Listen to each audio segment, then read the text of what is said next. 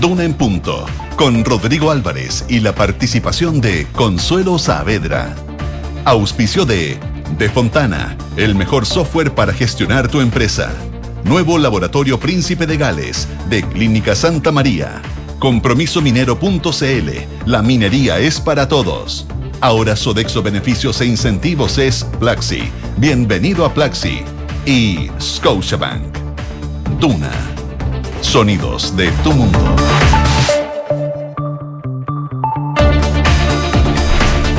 7 de la mañana en punto, son las 7 de la mañana en punto. ¿Cómo les va? Buenos días, bienvenidos a esta edición de Una en Punto, en jornada de día lunes 8 de enero del 2024. Está despejado acá en la región metropolitana, temperaturas que al parecer van a estar bordeando los 30 grados durante gran parte de esta semana. Saludamos a quienes a esta hora nos escuchan en Valparaíso en el 104.1, en la ciudad de Concepción también nos escuchan en el 90.1 y en Puerto Montt 99.7. Duna.cl es nuestra dirección en internet y arroba Radio Duna para um, sus comentarios en nuestras redes sociales. Jornada de día lunes que estará marcada por varias cosas. Por lo pronto se retoma la discusión por la reforma de pensiones. Hay eh, reuniones de la Comisión de Trabajo, que va a estar sesionando esta tarde de carácter especial, y también una cita eh, que va a encabezar la ministra del Trabajo, Janet Jara, junto a los parlamentarios de Chile Vamos, diputados que la semana pasada, cuando se estaba discutiendo esto y se estaba votando esta tramitación, se sorprendieron porque eh, le habían puesto suma urgencia de parte del Ejecutivo, se molestaron, se pararon de la mesa y salieron de aquella comisión. Bueno, para tratar de arreglar posiciones es que se va a dar esta cita con la ministra del Trabajo, Janet Jara. Además, hay una um, actividad ahí en el Palacio de Gobierno que va a encabezar el presidente Gabriel Boric junto a la expresidenta Michelle Bachelet y ministras de Estado con el lema eh, mejores pensiones para las mujeres, que también se va a llevar adelante en el transcurso de esta jornada. Vamos a hablar también de la lista de mm, ministros y también de algunos diputados que se ha ido conociendo, se ha ido develando eh, de estas conversaciones, citas, reuniones en la casa del lobista Pablo Salaquet con, em, con empresarios o con algún sector ligado a empresas. Eh, ayer en, en un programa de televisión fue el diputado Juan Santana del Partido Socialista que reconoció haber estado también en la casa de Salaquet hablando justamente de pensiones. Y eso molesta en la derecha porque él es el presidente de la Comisión de Trabajo que justamente está analizando el tema de pensiones. Van a pedir que se inhabilite y además eh, un grupo de parlamentarios del Partido Republicano va a llegar a la Contraloría para que se investiguen estas reuniones donde participaron ministros y algunos eh, autoridades de gobierno. Josefina Stavrakopoulos, ¿cómo te va? Muy bien, ¿y a ti? Bien, pues aquí estamos. Qué bueno, segundo lunes del año. Segundo lunes del año. ¿Viste la foto del primer fin de semana del verano? En las playas. En las playas sí, del llenas, llenas. Harta gente. Igual ¿eh? me da un poco de envidia. Igual me gustaría estar ahí aunque esté lleno. ¿Sí? Sí, me gusta mucho la playa. A mí también me gusta mucho, pero no sé si tan lleno. No, bueno, siempre hay un espacio y mejores horas para ir, así que hay que ser estratégico en las vacaciones de verano. Oye, les cuento, tú adelantabas que se espera um, una jornada con cielos totalmente despejados. A esta hora hay 13,2 grados acá en la capital y la máxima va a llegar hasta los 31. Estas temperaturas se mantienen para los próximos días. Si nos vamos a Viña del Mar y Valparaíso, donde hay varias personas veraneando, les cuento que hasta ahora hay 12 grados, la máxima va a llegar hasta los 22, cielos principalmente despejados hoy día y vientos de entre 25 a 40 kilómetros por hora. Las temperaturas se van a mantener entre los 21 y los 22, cielos cubiertos durante la mañana y probablemente se despeje durante la tarde, según lo que nos indica el pronóstico extendido. En Concepción, a esta hora, donde nos pueden escuchar en el 90.1, hay 12 grados de temperatura, la máxima va a llegar hasta los 22, cielos totalmente despejados durante toda la y viento de entre 25 a 40 kilómetros por hora. Se esperan cielos despejados por lo menos de acá el viernes, según lo que nos dice el pronóstico extendido. Y en Puerto Montt, donde nos pueden sintonizar en el 99.7 a esta hora, 9 grados de temperatura, máxima de 18, cielos principalmente cubiertos. Eso con el pronóstico del tiempo en las diferentes partes de nuestro país. Vamos a estar hablando también de los globos de oro, en la entrega de los globos de oro y de la visita eh, de Anthony Blinken a la franja de Gaza, Medio Oriente, para acercar posiciones y ver cómo va la guerra entre Hamas e Israel. Vamos a estar con la Consuelo Saavedra también en un rato más y con nuestras infiltradas. Hoy día viene Gloria Faúndes a contarnos de las cenas de la discordia y también estaremos con Mariana Marusic que nos viene a hablar del balance del programa de gobierno del presidente Gabriel Boric. Eso, en un rato más a Canturán Punto. Ahora cuando son las 7 de la mañana con 4 minutos, 7 con 4, le presentamos nuestros titulares.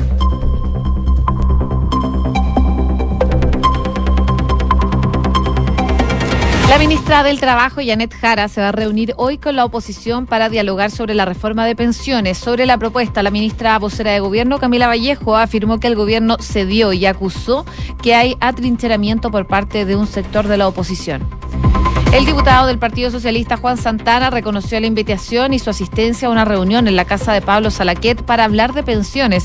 El presidente de la Comisión de Trabajo de la Cámara Baja indicó que había representantes de la Asociación de AFP, sin embargo señaló que no conocía a nadie de quien estaban presentes.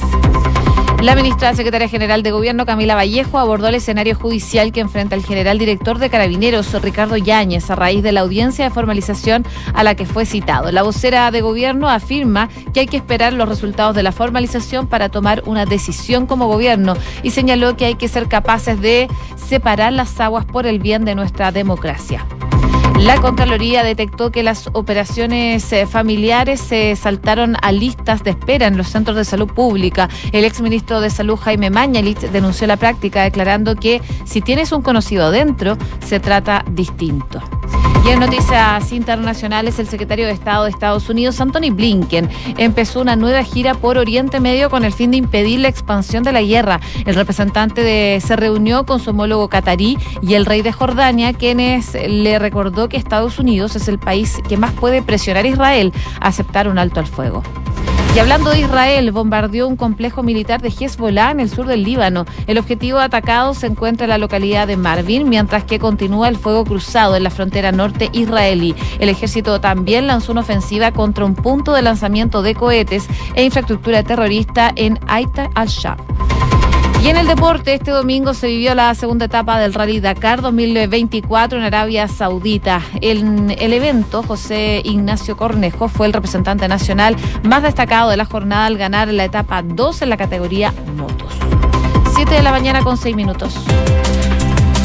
Fíjate que siguen apareciendo nombres, sigue eh, aumentando la lista de personas eh, que alguna vez estuvieron presentes en eh, la casa el departamento el exalcalde Pablo Salaquiet en reuniones de carácter privado em, donde participaban empresarios, diferentes sectores eh, y donde había, ya se conoce la lista de los ministros, pero también eh, de algunos diputados, porque ayer eh, el diputado del Partido Socialista, Juan Santana, reconoció también que recibió en algún minuto una invitación para participar en una de estas reuniones y también confirmó su asistencia justamente a la casa de Salaquet.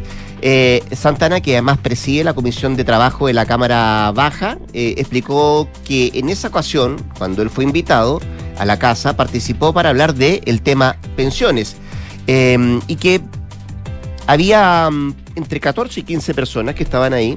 Él dijo que era el único parlamentario, pero entiendo que había un par más de parlamentarios, pero no se acuerda quién más estaba, pero dice, bueno, había gente que representaba a la administradora de fondos de pensiones. No pudo em, dirimir o dilucidar si era eh, de la asociación de AFP eh, o eran em, particulares de cada una de las em, administradoras de fondos de pensiones que estuvieron presentes ahí. Dice, bueno, eran ellos, conversamos de pensiones, qué sé yo, y, ese fue el tema por el cual yo participé de esa cita en la casa de, de Salaquet. Dado el reconocimiento de Santana, el haber estado en esta, en esta cita, desde la oposición y particularmente desde la Unión Demócrata Independiente, informaron que van a pedir censura a la presidencia de la Comisión de Trabajo. Dice que la cita lo inhabilita para seguir a cargo de esa comisión justamente cuando hoy día, en la tarde, se va a retomar el diálogo por él, la, reforma de pensiones. Y desde el Partido Republicano eh, fue el diputado Agustín Romero quien también catalogó la reunión como comillas, clandestina y manifestó que es inaceptable y hace inviable la votación de la reforma previsional. Van un poco más allá los republicanos, dando cuenta lo que eh, se sinceró de parte del eh, diputado del Partido Socialista de haber estado en estas eh, reuniones o en esta reunión particularmente en la casa de Salaquet. En paralelo, ayer fue el ministro de Economía, Nicolás Grau, uno de los cinco secretarios de Estado que estuvo en las reuniones, reiteró que no faltaron al lobby. Pues fue una conversación decía él, en términos generales, y remarcó que la situación es completamente distinta a lo que fue la llamada cocina política del pasado en algún minuto cuando se utilizó este concepto para llegar a acuerdos a puertas cerradas y efectivamente era ahí donde se eh, cocinaban, comillas, los acuerdos políticos que se sostenían entre la oposición y el oficialismo. Bueno, lo que sí reconoció Grau esta vez fue que desconocía que en la Junta se encontraba una persona que tenía vínculos con la industria pesquera.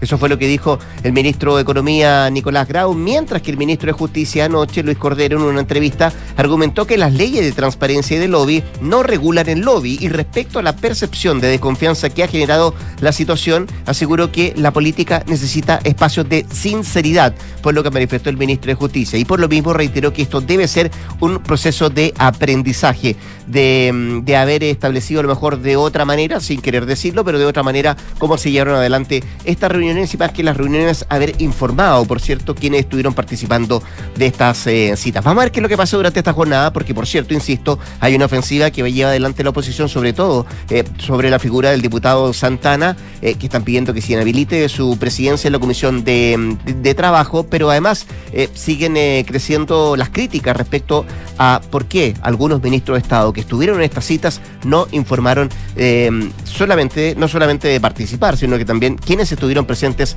en estas conversaciones. Así que tema todavía en desarrollo. 7 de la mañana con 10 minutos. Estás escuchando Duna en punto. Lo que todavía es tema en desarrollo es este pedido, esta solicitud que hizo el Ministerio Público para formalizar al general director de Carabineros, a Ricardo Yáñez. Sabemos por esta eventual responsabilidad en el delito de omisión. Todo lo que se dio en el 2019 eh, de apremios ilegítimos con resultado de lesiones graves y homicidio. Eh, esto cuando él estaba a cargo de orden y seguridad de la policía uniformada en el estallido social.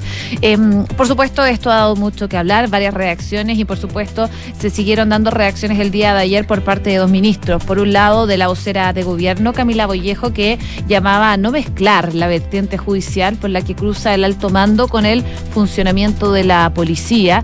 Y ella señalaba que hay que ser capaces de separar las aguas por el bien de la democracia y de las instituciones que tienen que seguir funcionando.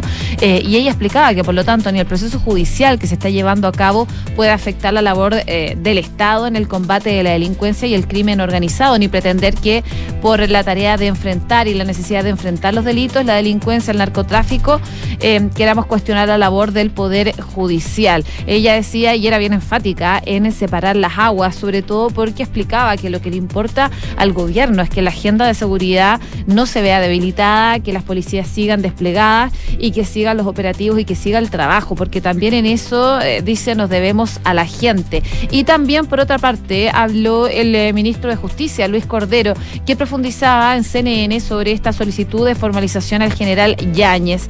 Eh, él explicaba que el caso compromete al general Yáñez y exige especialmente por la naturaleza del asunto em, que discutamos esto como adultos. Él decía justificando su reacción sobre la base de que esto comenzó primero y hay que sacarse de la cabeza esta situación. Y en ese contexto detallaba que desde su perspectiva existen tres dimisiones a considerar. Eh, una es el rol que le corresponde a Yáñez en ese entonces, quien encabezaba como director de orden y seguridad, considerando las distintas opiniones de las personas que tengan sobre las manifestaciones que iniciaron en octubre. Él decía eh, como segunda punto la lista.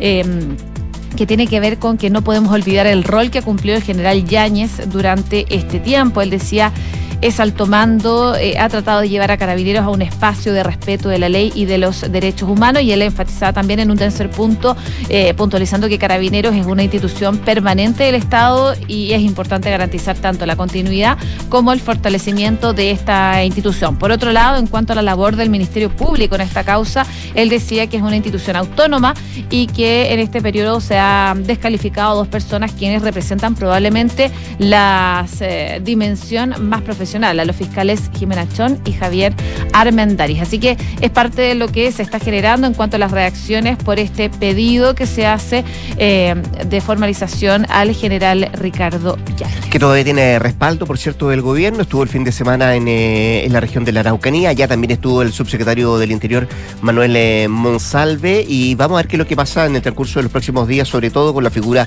del general director de Carabineros. 7 de la mañana con 14 minutos. Estás en Duna en Punto. Y esta jornada se retoma la discusión de la reforma de pensiones que la semana que recién terminó dejó mm, unos baches bien abiertos eh, respecto a las posturas que ha mostrado tanto el gobierno como la propia eh, oposición. Eh, habrá hoy día una sesión especial en la Comisión de Trabajo de la Cámara y en paralelo se anuncia una cita, una reunión entre la ministra Janet Jara y diputados de los partidos de la oposición para buscar acercar acuerdos.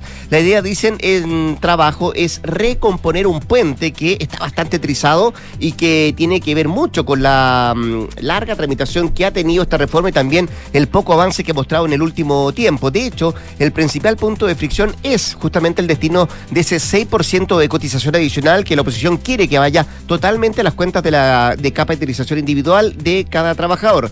La reunión de esta jornada fue gestionada por los ministros eh, y por, lo- por los mismos diputados que eh, la semana pasada se retiraron de la votación de la Comisión de Trabajo porque acusaron eh, que estaba pasando la aplanadora del gobierno por dos cosas. Primero, porque no había ni un cambio respecto, ningún acercamiento respecto al 6% de cotización adicional, pero además se le había puesto suma urgencia a la tramitación de este proyecto de ley. Eso sí, esta vez esperan los mismos parlamentarios que comience a primar por parte de la ministra Jara una mirada alejada de la ideología y también de las posturas maximalistas y que se entienda que en la reforma de pensiones no hay espacio para cometer erro- errores. Eso es lo que dijo el subjefe de bancada de Bópoli, el diputado Jorge Guzmán. Por su parte, la ministra vocera de gobierno, Camila Vallejo, dio su opinión a la fórmula que propuso la democracia cristiana, el Partido de la Gente y también demócratas respecto a distribuir el eh, 3% de cotización adicional para solidaridad y otro 3% para cuentas individuales, manifestando que no le parece una mala propuesta, decía la ministra Vallejo respecto a ese planteamiento que han hecho eh, diputados del Partido de la Gente y también de demócratas y de la democracia cristiana. En la moneda plantean que durante enero debiera salir el proyecto de la Cámara para que en marzo llegue al Senado y así eh, probablemente podría ser despachado en su totalidad este proyecto de ley el primer semestre de este año. Esos son los timing que al menos ven en el eh, gobierno de cómo podría seguir adelante esto. Una prueba para ver si efectivamente se cumplen los plazos que piensan en el Ejecutivo tiene que ver con lo que va a pasar hoy día. ¿Cuánto se avanza en, eh, materia de acuerdos? ¿Cuánto sirve la reunión de la ministra Jara con los parlamentarios de la oposición? ¿Y cuánto también vamos a ver mete ruido en esta comisión de trabajo? Lo que estábamos hablando anteriormente, la mm, invitación que recibió el diputado Juan Santana, que es el presidente de esta comisión y que encabezar las conversaciones por las pensiones en el transcurso de esta tarde. 7 de la mañana con 16 minutos. Escuchas Duna en Punto. Y en materia internacional, ¿De qué hablamos? eh, del secretario de Estado estadounidense, Anthony Blinken, que va a viajar hoy día a Israel para eh, tener difíciles conversaciones sobre esta guerra en Gaza, entre temores de que el conflicto se pueda seguir extendiendo por Medio Oriente. Eh, previamente, en su cuarta gira por la región desde el inicio de la guerra, el secretario de Estado visitó durante la jornada de lunes Emiratos Árabes y Arabia Saudita. Él llega a Israel ahora eh, al final de la tarde de este lunes y se va a reunir con diferentes autoridades también el día de mañana. Blinken declaró de todas maneras desde Qatar ayer domingo que los palestinos desplazados por la guerra de cuatro meses deben poder regresar a casa al tiempo que advirtió que la violencia podrá fácilmente haberse eh, hacer eh, metástasis en la región y esa probablemente es la mayor preocupación que tienen. De todas maneras, desde el inicio de esta guerra entre Israel y Hamas, la violencia ha escalado en Cisjordania ocupada y la frontera de Israel con Líbano, mientras que los rebeldes hutíes de Yemen han lanzado más de 100 ataques con drones y misiles a barcos en el Mar Rojo y contra Israel. Por eso eh, están haciendo gestiones desde distintos países, en esta ocasión desde Estados Unidos, para frenar esta guerra que continúa después de tanto tiempo. Básicamente lo que dijo Blinken es que si efectivamente esto no se detiene, podría generarse una guerra ahí mucho más eh, peligrosa en esa zona, provocando aún más inseguridad y más eh, sufrimiento. Dijo que les diría a los funcionarios israelíes que es imperativo que hagan más para evitar víctimas civiles y también en la franja de Gaza. Vamos a ver qué es lo que sale de esta visita de la autoridad norteamericana a Medio Oriente. 7 con 18. En Duna en Punto le tomamos el pulso a la economía. Revisamos indicadores económicos. La UEF el día de hoy 36.855 pesos. El dólar 889 pesos y el cobre 3,80 dólares la libra. A las 8 de la mañana, hoy día el Instituto Nacional de Estadísticas va a publicar la cifra de IPC del mes de diciembre del año pasado. Aprovechemos también de mirar lo que trae en la portada de los diarios económicos. Mira, Pulso destaca hoy día, querellas presentadas por el Servicio de Impuestos Internos en 2023 alcanzan su número más alto en cinco años. Y también destaca Pulso, Grau defiende reunión con salmoneros y anuncia que reforma a permisos se va a lanzar este próximo día miércoles. ¿Qué trae el financiero? Metro va a destinar inversiones por 1.300 millones de dólares al plan de modernización de las líneas 1, 2 y 5.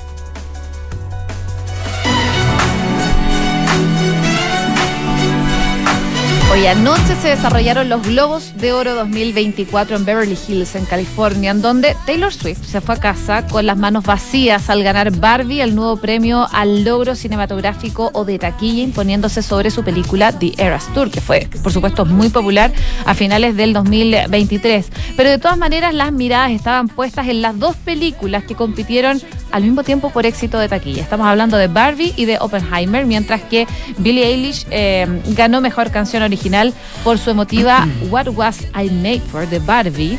La categoría de mejor música original para una película la ganó Ludwig Göransson por Oppenheimer. Las dos ganaron en diferentes categorías musicales. Esta canción, Dance the Night, no alcanzó a ganar, pero probablemente es la que muchos bailaron durante el 2023, así que había que darle un espacio acá en Duran. De todas maneras, eh, Pascal nada, ¿no? Sí. Tampoco logró nada. Nada. No, bueno. Nada, nada. Bueno, hay una lista bien grande de ganadores y perdedores, pero sabemos que, por ejemplo, eh, el protagonista de Oppenheimer ganó. Ya. Ganó como mejor actor. Y hay varios nombres que están eh, dando vueltas de ganadores y perdedores, así que vale la pena eh, hacer- echarle una mirada, sobre todo para tener en cuenta qué ver en el verano, cuando uno se toma vacaciones, Por qué películas sí. ver, qué series. Bueno, ahí está. Ya, pues nos vamos a la pausa comercial. La José Stavrakopoulos vuelve a las 8 de la mañana para actualizarnos las informaciones. Y antes de la pausa, quiero contarle que nuestra minería es diversa. Participan distintos profesionales con vocación que en conjunto construyen la minería del futuro. Conócelos en compromisominero.cl. Compromiso Minero, haciendo en el presente un mejor futuro. Y en noticias que alegran el día, queremos compartir que Sodexo Beneficios e Incentivos ahora es Plaxi. Únete a esta evolución porque Plaxi es más que un beneficio de alimentación. Bienvenidos a la mirada Plaxi de la vida. 7 con 21, vamos a la pausa. Nos queda todavía mucho más que revisar acá en Duran Punto. Vamos y venimos.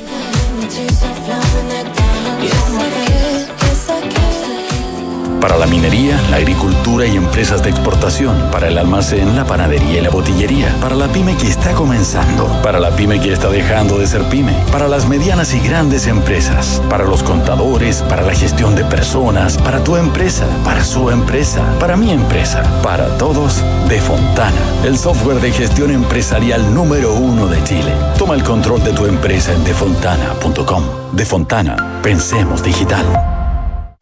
Tenemos una noticia que queremos compartir contigo. El Sodexo Beneficios e Incentivos que conocías cambió y ahora somos Plaxi.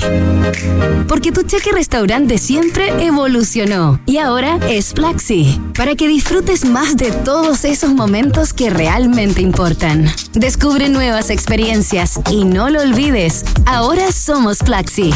Bienvenidos a la mirada Plaxi de la vida. Conoce más en plaxi.cl.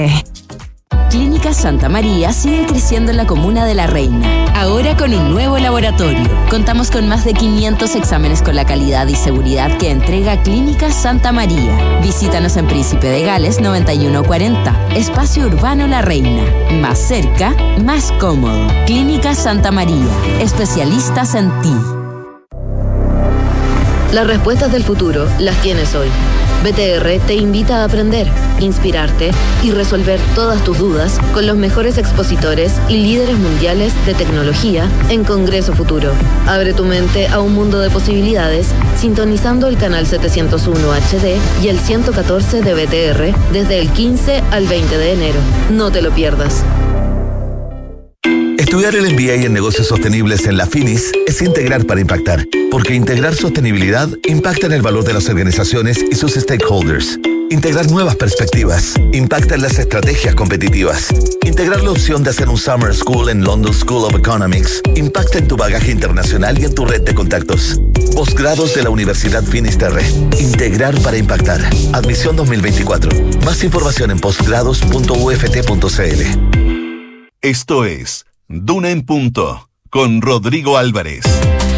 7 de la mañana con 24 minutos, 7 con 24. Seguimos acá al 89.7 haciendo Duna en Punto. Queremos hablar de pensiones, de cómo está el trabajo legislativo en este primer mes del año, de cómo avanza también las conversaciones, los acuerdos en posibles reformas del gobierno. Al teléfono, el diputado y jefe de bancada del Partido Comunista Luis Cuello, a quien saludamos de inmediato. ¿Qué tal, diputado? ¿Cómo está usted? Muy buenos días. Muchas gracias por atender la llamada.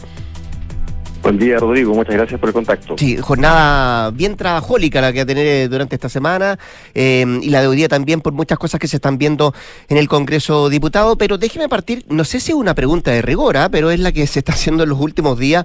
Esto a raíz de las reuniones en la casa de Pablo Salaquet. ¿Usted estuvo en alguna reunión, participó alguna vez de alguna reunión? ¿Lo invitaron alguna vez? No, no, no en ninguna, no, no, he sido invitado ni tampoco he participado en ninguna reunión en, en la casa de, esa persona. ¿Y cómo, cómo mira eh, lo que ha pasado respecto a la participación de ministros en, eh, en estas conversaciones en esta casa, en la casa de Salaquete, diputado? Yo, yo, creo que dos cosas. Primero, eh, lo ha mencionado el presidente Boric y que tiene que ver con lo de fondo, es decir, con que acá eh, existe primero una intención, un ánimo, creo yo, de buena fe por parte de los ministros de, de poder escuchar a todos los actores mm. Que están de alguna forma involucrados o tienen eh, intereses, objetivos en algunas de las reformas que se están eh, tramitando hoy día o algunos de los cambios legislativos.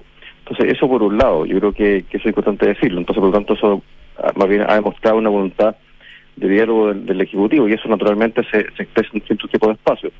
Ahora, respecto de, de la forma, eh, yo eh, sí creo que esto de todas maneras pudo haber hecho de otra manera, de, de, una mejor manera. Por lo tanto, creo que hay, hay bastante que reflexionar y también que corregir al respecto. O sea, no era la forma. Yo estimo que pudo haberse hecho mejor. creo que, que sin duda esto ha provocado un ruido mm. innecesario que de alguna forma contamina los debates de fondo y por lo tanto creo que está claro que eh, había una mejor manera de realizar este contacto. ¿Y tuvo que haber sido registrada por ley de lobby esa reunión, esa cita? Yo creo que ahí eh, creo que el debate el debate político mi juicio es más importante porque en definitiva eh, muchas veces pueden existir eh, encuentros intercambios de opiniones que no necesariamente van, a estar regidos por la ley del lobby. La ley del lobby más bien apunta a a una hipótesis en que un particular tiene un interés y que pretende que una autoridad tome una decisión. Y por lo tanto este aparentemente no no fue no fue el sentido de ninguna de, esto, de estas reuniones. Por lo tanto no, no estoy muy seguro que sea aplicable a la ley del lobby. Yo creo que más bien este es un debate de tipo político más que más que jurídico, pero si hay que perfeccionar la ley del lobby, creo que sin duda hay que, hay que hacerlo. Ya, dicho lo anterior y, que, y, recuerdo lo que me decía, que efectivamente no fue la forma, ¿cierto?, de, de cómo se hizo esa reunión de los ministros en, en cuestión con, con, con, partes de empresarios. ¿Cuál, a su juicio, debió haber sido la forma? No, yo, yo creo que eh, lo ideal hubiese sido eh, que este tipo de, intercambios, de reuniones, eh, de conversaciones se, hubiesen hecho en otro espacio, eh, no necesariamente en la, la, casa de la persona que ha sido tan conocida en estos últimos días, eh, y sin duda que esto pudo ser de alguna forma comunicado, sin que con cierta antelación o, o, ha sido bueno comunicado primero a la opinión pública. Creo que eso fue sin duda es algo que hay que que hay que corregir a mi juicio. Ya, eh, la última mm, eh, eh, la última persona que apareció que había estado en la casa fue el diputado del Partido Socialista Juan Santana, que se suma además a lo que había dicho el fin de semana la propia presidenta del PS, Paulina Bodanovich, que también había asistido a alguna de estas reuniones. En el caso de Santana, él dijo, diputado Cuello, que mm, había estado con gente de la Asociación de Pensiones, de las AFP. Lo inhabilita a él, siendo el presidente de la Comisión de Trabajo, de seguir eh, encabezando las conversaciones por la reforma de pensiones que lleva adelante el gobierno del presidente Boric? O sea, bueno, lo, primero es reiterar el, criterio, o sea, sin duda que eso pudo ser hecho de otra manera. Claro. Y por lo tanto, eh, y eso el mismo diputado Santana lo reconoció. Ahora, eh, hay que tener presente en lo de fondo que la reforma de las pensiones y la, misma posición del diputado Santana no ha variado respecto de la industria. Eh, y a mi juicio, sostener que esto lo inhabilita, eh, creo que es exagerado, más bien responde eh, a, una, un ánimo de también de dilatar nuevamente, o sea, o, o invocar una nueva excusa para no seguir avanzando con el trámite legislativo. O sea, cada semana hay una razón distinta, claro, en este sentido hay una hay una un hecho que es polémico, que es, complejo, sin embargo, a mi juicio esto no inhabilita al diputado Santana a seguir presidiendo la, la Comisión de Trabajo que, también integro. Ya, perfecto. Usted también la integra y, y, metamos en ese tema entonces en pensiones. ¿Cómo ve que se pueden acercar posiciones cuando la semana pasada incluso los parlamentarios de la oposición se pararon de esa, de esa comisión al enterarse de la suma urgencia que le estaba poniendo el proyecto y hay, hay hartas, hartas cosas que eh, alejan las posiciones que tienen hoy por hoy tanto el gobierno como la oposición? Yo partiría un recuento rápido. El gobierno presentó una reforma que incorporaba una, una nueva o que incorpora una cotización adicional de 6% del empleador y que está destinada íntegramente a un seguro social. Eh, enseguida existieron numerosas mesas técnicas, espacios de conversación eh, eh, con la oposición y el gobierno, a partir del debate público, ingresó una indicación que modifica cómo se compone este seguro social y ahora hay dos puntos para ahorro individual uno para corrección de brechas de género y tres puntos para seguridad social. Es decir, acá se escuchó los planteamientos de la oposición en función de llegar a un acuerdo. Ahora, todas esas modificaciones no son inocuas, significan sacrificar en definitiva cada punto que se resta del seguro social es sacrificar eh, la situación de los actuales jubilados y también respecto a las mujeres. Entonces, eh, pero sin embargo, esto ha sido planteado en función de llegar a un acuerdo. Ahora, la pelota hoy día está en la cancha de la oposición, que ha mostrado una nula voluntad de avanzar eh, ellos han planteado, eh, no han salido de una posición intransigente y cerrada, dicen que el 6% debe, debe, ir a cuentas individuales, eh, cuestión que no tiene ningún sentido, que en definitiva condena a los actores jubilados a seguir eh, percibiendo pensiones de miseria. Y por lo tanto creo que eh, más bien es la derecha la que hoy tiene la, la, la, la obligación, el deber de mostrar una cierta flexibilidad. de otra manera, uno puede entender que no están por eh, hacer una reforma de las pensiones. Y el otro día, bueno, este berrinche que han hecho de salir de la Comisión de Trabajo ¿Mm? eh, fue precisamente cuando se está, estamos votando el término de la AFP. Esta reforma termina con la AFP, como se conoce hoy día, hoy día y eh, bueno, la derecha ha tomado la decisión de salir en ese mismo momento de la, de la Comisión para no votarlo. Por lo tanto, a mí me llama eso poderosamente la atención.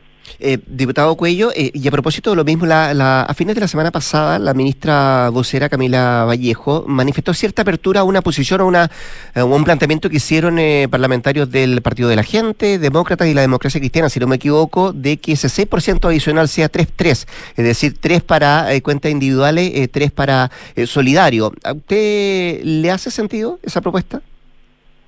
A ver, creo que lo, lo más importante en esto es que los diputados que han presentado esta, esta propuesta tienen un ánimo de, que la reforma avance y eso eh, yo lo valoro. Se agradece. Sin embargo, respecto del, del, del, fondo, de la propuesta de fondo, eh, a veces olvidamos que ya hay 10, por, ya hay 10, puntos de, de ahorro individual. O sea, esto no es que eh, partamos de cero, no, ya hay 10 puntos de ahorro individual. Esa fórmula eh, hoy día no ha funcionado, entrega pensiones que sencillamente no alcanzan para llegar a fin de mes. Si no fuera por la PGU, pensemos, por ejemplo, que eh, la, la mediana de, las pensiones autofinanciadas están cerca de 64, 60 mil pesos. Eso obviamente no alcanza ni siquiera para una semana de, supermercado. Entonces, esa fórmula de ahorro individual hoy día ha fracasado y se requiere un seguro social. Entonces, por lo tanto, yo creo que está bien buscar puntos de encuentro, buscar una, una, una, una, una fórmula alternativa, pero a mi juicio, la indicación que ha propuesto el gobierno, que es 1, 2, 3, es decir, uno para brecha de género, dos para ahorro individual y tres para Seguro Social, es la fórmula óptima que a mi juicio permite avanzar.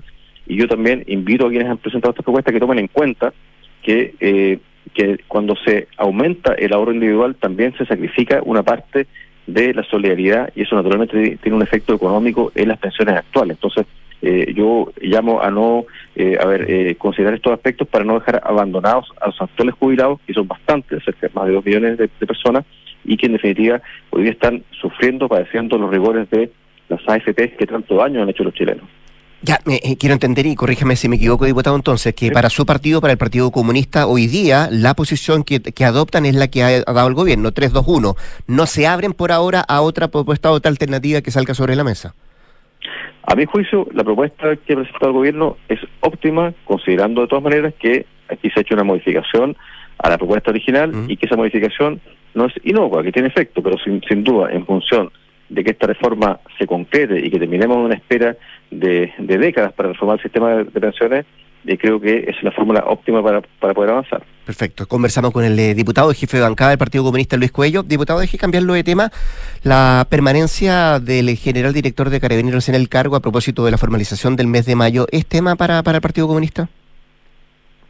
Sí, claro, yo creo que en, esto se, se, cuenta una parte del, debate. ¿Cuál es la que se, cuál es la que se cuenta y cuál no?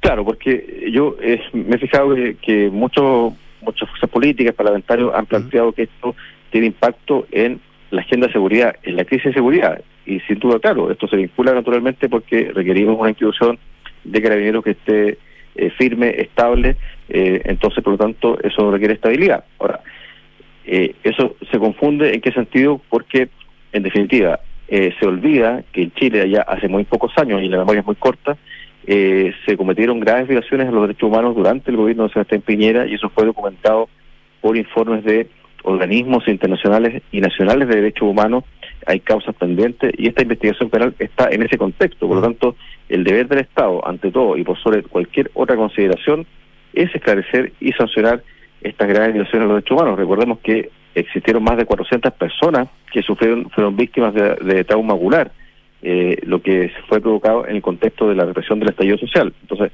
el general Yañez está imputado e investigado por esa causa y por lo tanto, a mi juicio, eh, si se formaliza, se hace insostenible su permanencia en el cargo eh, y su permanencia frente a carabineros. Eso, eso eh, creo que debe estar eh, presente, un, un elemento clave, central, y por lo tanto creo que eso no impide que en definitiva otro general pueda asumir el mando eh, para también dar eh, estabilidad y, y, fortalecer la función que hoy día la policía debe cumplir en el combate a la delincuencia y al crimen organizado.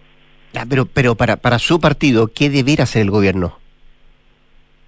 mantenerlo en el, cargo, esperar, esperar, esperar la formalización, resolver, diputado, de, ¿qué debería hacer el gobierno? Esperar la formalización, resolver después de que fuera formalizado cuáles son los timings a su juicio que debería hacer el gobierno con este tema.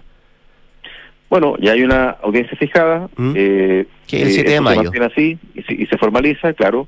Eh, a mi juicio, eh, la formalización es incompatible con que el general Yáñez siga al mando de la institución. Esa es nuestra, nuestra posición. Ya, o sea, si es formalizado, debiera salir. Esa es mi opinión, sí, tal cual. Y de aquí a la fecha de formalización, debiera mantenerse. Bueno, eso también pasa por eh, decisiones o eh, reflexiones que el mismo, la propia policía puede puede realizar. O sea, esto eh, naturalmente es una noticia en desarrollo. creo que hay, hay bastante debate al respecto, pero en principio está provocando, a mi juicio, mucho ruido y eso también no le hace un buen servicio a la labor que hoy día tiene que hacer la policía, que contar con un general que está eh, cuestionado porque además eh, al mismo tiempo hay que decir que no ha colaborado, y eso lo han dicho varios abogados, no ha colaborado tampoco con la investigación.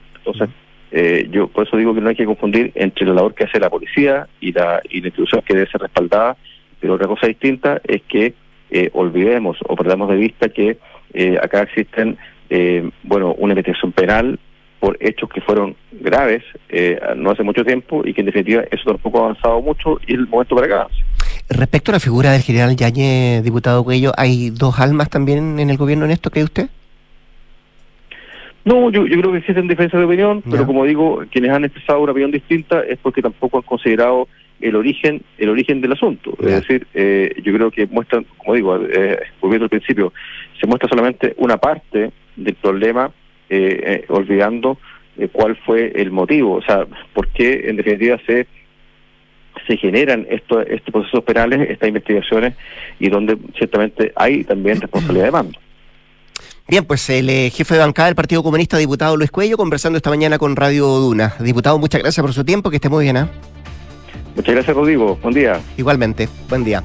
7 con 38, vamos a la pausa. Si eres gerente y buscas tomar el control de tu área, necesitas de Fontana, un software para grandes empresas como la tuya. Gestiona contabilidad, finanzas, recursos humanos y mucho más. Crea hoy tu cuenta gratis en defontana.com. De Fontana, piensa digital. Y en Clínica Santa María siguen creciendo en La Reina, ahora con el nuevo laboratorio Príncipe de Gales. Cuentan con más de 500 exámenes con la calidad y seguridad que siempre te entrega Clínica Santa María. Los puedes visitar en Príncipe de Gales 9140. Clínica Santa María, especialistas en ti. Nos vamos a la pausa comercial y al regreso Consuelo Saavedra y nuestras infiltradas Mariana Marusic y Gloria Faundes acá, acá en Duran Punto. Soy nutricionista. Ingeniero civil en minas. Ingeniera comercial. Periodista. Soy David. Soy Denis. Soy Juan Pablo. Soy Trinidad. Y, sí, soy, minero.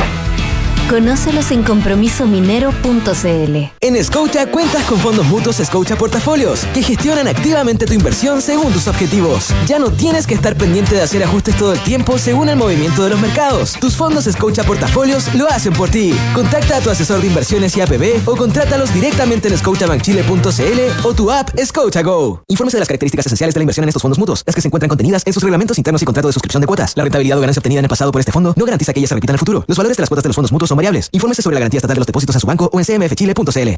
Cami, ¿cómo estás? Sabes, estoy bien, tranquila. A pesar de que fue muy difícil, siento que todo salió como él hubiera querido. Sí, es verdad. Es que al contratar los servicios funerarios de María Ayuda por adelantado, nos dio el tiempo que necesitábamos para preocuparnos de lo realmente importante y estar con nuestra familia. Descubra la tranquilidad de acceder a una compra anticipada de servicios funerarios, ayudando a los miles de niños y niñas de la Fundación María Ayuda. Más información en funerariamariaayuda.cl. Estamos contigo cuando más nos necesitas. Escuchas Duna en punto. Duna 89.7.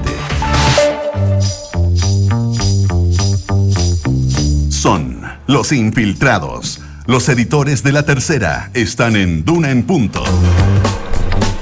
Faltan 20 minutos para las 8 de la mañana, o si usted prefiere 7 con 40 de la mañana, eh, momento de nuestros infiltrados, saludar a Consuelo Saavedra. Consuelo, ¿cómo te va? Buenos días. Hola, ¿cómo estás, Rodrigo? Bien, ¿y tú? ¿Cómo te va? ¿Todo bien? Bien, me encantaría estar en video, así que paso el mensaje a quien esté en esos. Aquí estamos eh, haciendo las señales correspondientes, los gestos correspondientes para que esté, para que esté Consuelo en video. ¿ah? Pero Porque me maquillé. Ah, mira, ¿ves? Sí, sí, claro. Y además para que te, pueda, te podamos apreciar eh, perfectamente, además con nuestra infiltrada, que hoy día estamos con la Mariana Marusic y con Gloria Faundes. ¿Cómo les va? Buenos días. Muy buen día. Buenos días. Buenos días. Ahí sí te escucho, Mariana. Buen inicio de semana. Buen inicio de semana, un lunes. Sí. ¿Por dónde partimos, Gloria Faundes? Partamos por la cena Partamos de la por discordia, ¿no? Que dicen algunos de cena muy poco, ¿ah? No, de cena nada, entiendo yo, porque en rigor son eh, picoteos. Picoteos, sí. Deben ser bien abundantes para que la hayan puesto cena, pero en rigor son picoteos. Picoteo.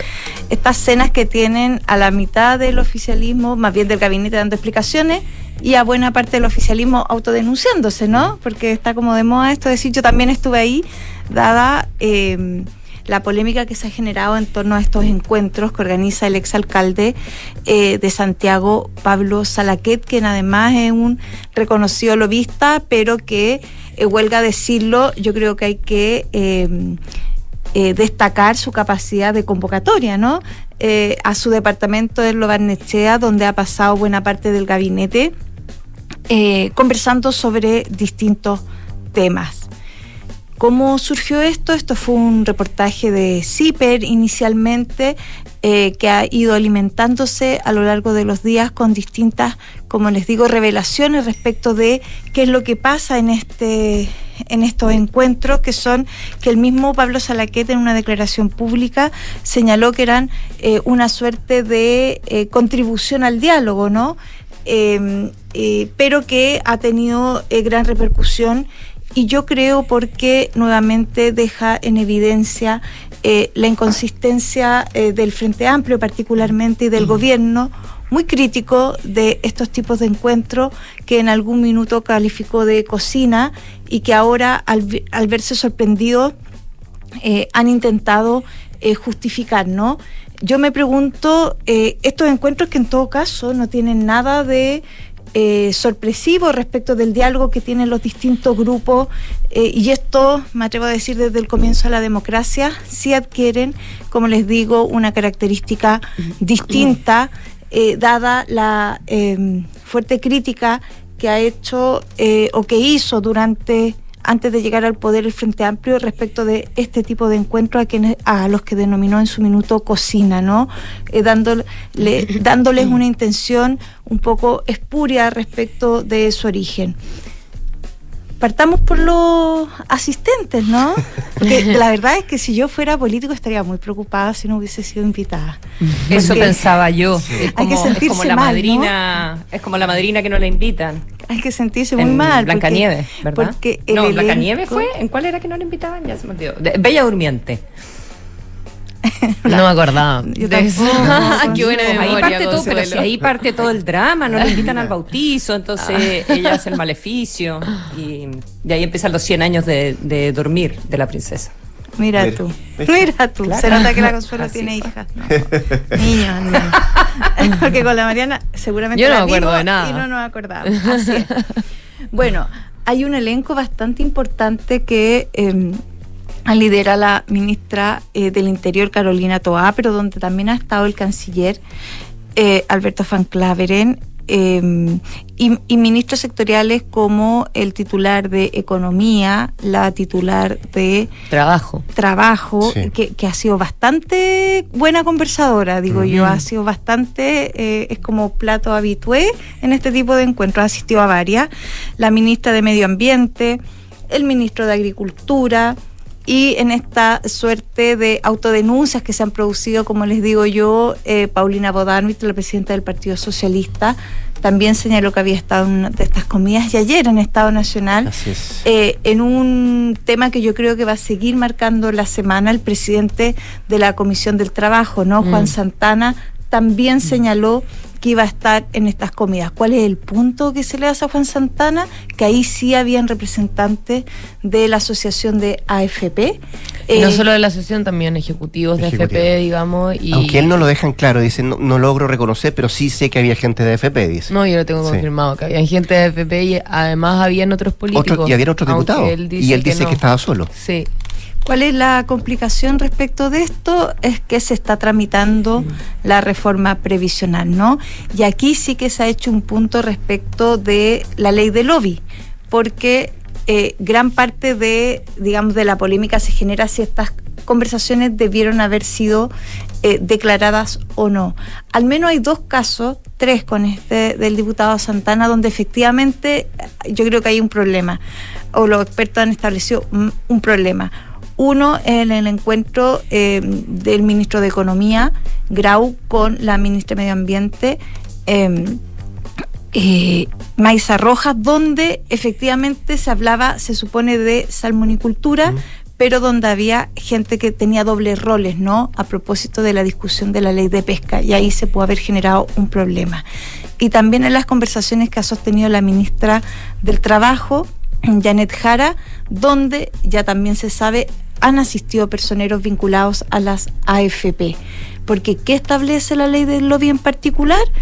Que si tú hablas un tema de interés específico con una autoridad, eso debe ser declarado cualquiera sea el escenario en el, que este se dé, ¿no? La característica informal no necesariamente la da, en este caso, el visitado departamento del ex diputado Salaquet. Eh, ¿Cuáles son, a ver, eh, me, me queda claro en, en el caso del diputado Santana, ¿verdad? Donde lo van a pasar a la comisión de ética, corre el riesgo también de tener que salir, vere- veremos qué sucede, digamos, eh, de, de tener que salir de la comisión de trabajo. Van a pedir su preside. censura, claro. Su inhabilitación, sí. Pero, eh, y eh, en términos de la sanción que puede establecer la Comisión de Ética, eh, eh, son sanciones pecuniarias, ¿verdad? Es plata. Pero, eh, ¿qué sucede en el caso de la ley del lobby y una, una autoridad que se eh, reúne? O sea, quien, quien ve esto se ve ante la justicia o se ve ante. La verdad es que lo, que lo desconozco, no sé cuáles pueden ser las consecuencias eh, legales de, de no haber cumplido con la ley del lobby por parte de, entre comillas, el lobista y por parte también de, mm, eh, de, la autoridad, en autoridad, este caso. ¿no? Claro. Sí, sí. yo no, no tengo claro la sanción a las que se eh, a las que se mm, eh, eh, digamos a las que claro. exponen la- las distintas autoridades eh, respecto de eh, en general una una una reunión. ¿Alguno de ustedes la tiene? Yo eh, había leído sí, que esto en realidad está como en el límite, que no se está incumpliendo realmente la ley de lobby, que al parecer habría algún tipo de vacío que han llamado igual a legislar. Eh, Cordero dijo algo de eso anoche, que si queremos hacer una verdadera ley del lobby, esta no es. Claro. Algo así. Ah, entonces quizás no apareja Mm. eh, algún tipo de sanción tan concreta, digamos, más allá de la exposición eh, pública, porque acá el problema que yo creo que se le ha generado al gobierno, que dicho sea de paso, ha defendido con diente de uña la participación de sus ministros en este tipo de encuentros, siempre grandilocuente, el presidente habló de diálogo hasta que duela, Eh, el tema en, en rigor no es solo el diálogo, el tema es, claro, una, una normativa que uno podría eh, plantear que es laxa respecto de este tipo de encuentros, pero yo creo que particularmente, y este es el karma eh, del Frente Amplio, tiene que ver con la contraposición entre el discurso que tenían cuando era oposición y cuál es la acción que han tenido cuando son autoridades. Porque ahora yo, la verdad es que lo que se aprecia más bien en el oficialismo es una suerte de más bien un, dos, tres, esperemos a ver qué es lo que pasa, pero no ha salido una ola muy crítica, ¿no? Respecto de porque además aquí tenemos autoridades de toda naturaleza. Los tenemos Mm. desde el socialismo democrático hasta el Partido Comunista. Entonces, eh, criticar un, eh, una mm, cita de, de esta envergadura, eh, claro, va a tener ciertos costos. Habrá que ponerse colorado y especificar directamente quiénes han participado de estas reuniones y quienes no. A esta altura, a mí me parece que sí, ¿no? Porque eh, claramente cuando ya se produce una polémica sobre esto, el hecho de que se vayan conociendo a goteo ciertas eh, informaciones más perjudica, ¿no? Que ayuda a, a- a la transparencia de la información, teniendo en cuenta que yo creo que la naturaleza de estas conversaciones, que son encuentros, sobre todo en autoridades que son nuevas, entre comillas, en el entendido de que no habían participado de un gobierno, a mí me parece de la mayor eh, sanidad, ¿no? Que pueda existir diálogo entre los distintos grupos. El tema es si allí se toman decisiones o si allí se establece algún tipo de eh, algún tipo, digamos, de, eh, no sé, acuerdo respecto de temas específicos, que ahí sí es donde opera el lobby en particular. Ya, pues, vamos a ver qué es lo que pasa. Eh, anunciaron los republicanos que van a la Contraloría a propósito de esto. Eh, para que se investigue y también se, se sancione. Mariana Marusic, hablemos del programa. Oye, igual, espérate, eso, Sí. un detallito, estoy, estoy leyendo no la ley del lobby, pero el sitio web sobre la ley del lobby, ¿ya?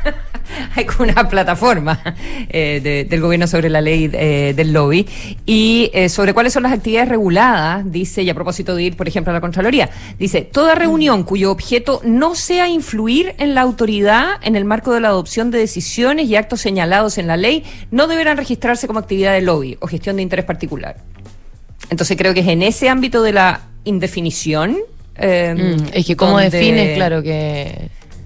¿Quién No, había? ¿Qué se conversó? ¿Había una materia en particular? Eh, ¿Se buscaba realmente influir o se buscaba, no sé, Generar Otro algún verbo. tipo de relación, ¿no? Mm. De contacto. Claro, confianza. Eh, o se buscaba generar confianza. Sí, dicho sea de paso, eh, y probablemente eh, la- en la explicación de por qué estas eh, reuniones no fueron, eh, digamos, eh, reveladas en su minuto, es porque aquí hubo conversaciones de tonos generales, es decir, no hubo algún tipo en particular. Veamos. Veamos. Veamos. Mariana Marusic, balance. Balance del programa eh, de gobierno, o sea, con, con el que salió electo, digamos, el ahora presidente Gabriel Boric. Eh, la verdad es que venían con un programa de transformaciones profundas y hay algunas que han logrado concretar, pero probablemente las reformas más emblemáticas eh, que había propuesto en su momento eh, eh, este gobierno eh, hasta ahora están en entredicho. Ellas son eh, la, reforma previsional y la tributaria, donde la viabilidad de estos proyectos aún es incierto, digamos. Eh, todavía se están, o sea, la reforma previsional ya está ingresada, discutiéndose en el Congreso, la tributaria fue rechazada en, eh, en la Cámara de Diputados y ahora se está haciendo un nuevo pacto fiscal al menos, o se está trabajando en eso, pero la verdad es que con resultados inciertos. Pero vamos primero con los logros. Eh, lo, lo que sí ha logrado sacar el gobierno de, de los temas que propuso es el proyecto que rebaja la jornada laboral a 40 horas, eh, eso con una gradualidad de 5 años, así que eh, ya está aprobado, pero falta que todavía esté en régimen. pero eh, lo, lo- ya, ya se puede anotar, digamos, en el listado de cosas eh, check hechas, ¿o no? Y también eh, el aumento del salario mínimo a 500 mil pesos, que se debería concretar ya, a materializar ahora en julio. Y es un logro, eh, eso sí, que según los expertos va a seguir generando un rezago en la recuperación de los empleos, eh, porque por ahora al menos el empleo ha estado bien debilitado, la tasa de desempleo ha estado alta y... y, y bueno, eh, eh, por eso mismo también los expertos creen que ahí es donde ahora deberían ponerse el foco, ¿no? Porque con la rebaja de la jornada laboral a 40 horas, más el alza del salario mínimo 500 mil, eso genera también un poco de, de rezago en el empleo. Eh, y otro de los temas donde eh, el gobierno ha logrado sacar adelante una de las propuestas, o sea, una de las cosas que venía en el programa de gobierno es el royalty a la gran minería. Ese es eh, un- una ganancia también del ministro de Hacienda, digamos. Eh, la idea original, eso sí, del proyecto apuntaba a un 1% del PIB de recaudación en régimen y si bien se logró menos de la mitad de ese objetivo, la verdad es que todos lo ven eh, como uno de los logros de este gobierno que ha logrado sacar adelante. Eh, los pendientes y que probablemente va a ser, van, van a quedar en, en el camino. Eh, está, por ejemplo, la condonación universal del CAE, que la verdad ha generado bastante ruido, eh, no tiene mucho soporte ni financiero ni político, porque, bueno, una eventual condonación universal eh, implica recursos por más de 11 mil millones de dólares que hoy el fisco no tiene y que ya eh, el ministro de Hacienda también ha dicho que no se va a incorporar dentro de un eventual pacto fiscal. Eh, la- bueno, la, la reforma tributaria también, obviamente, el plan original de campaña era un pacto fiscal del 8% del PIB, eh, pero en un periodo de 6 a 8 años. Eh, y plantea un nuevo régimen de impuesto a la renta para las grandes empresas, eliminación de las exenciones, un impuesto a los super ricos, medidas contra la evasión y la ilusión y un tributo a las utilidades retenidas de sociedades de inversión.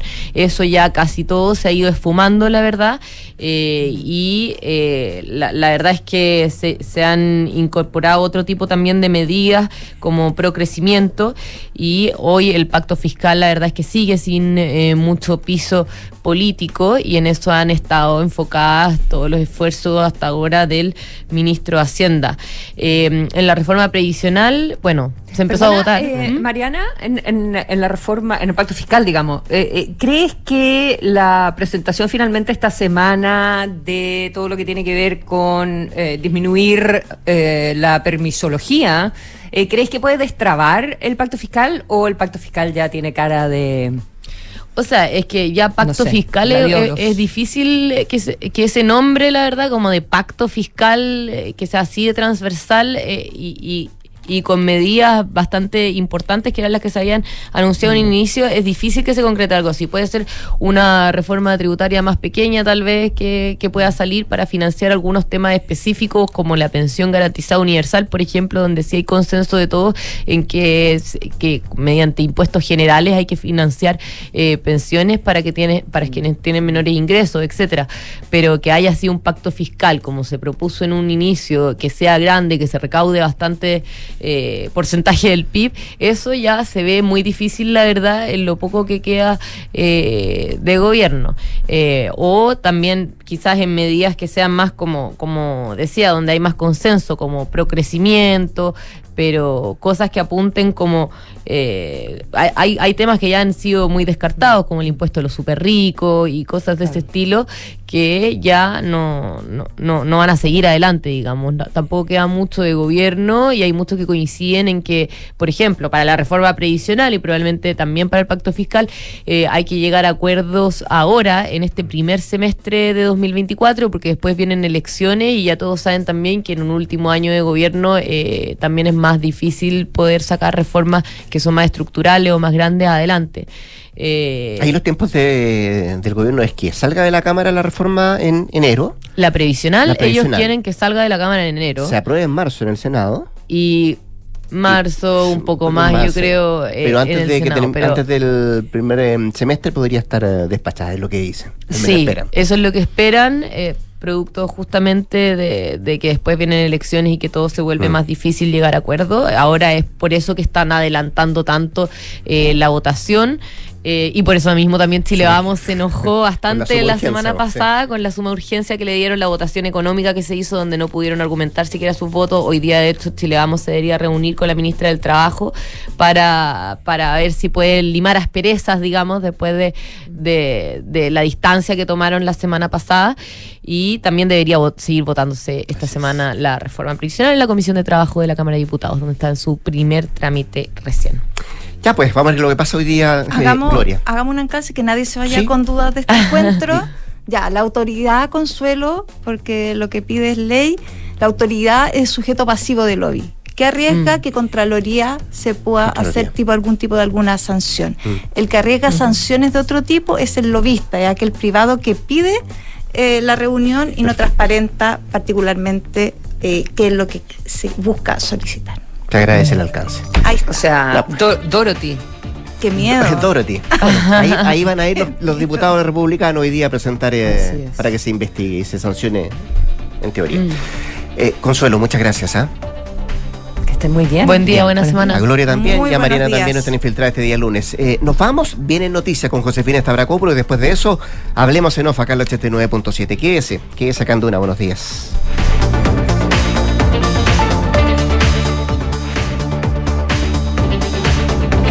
Andrea, mira todas las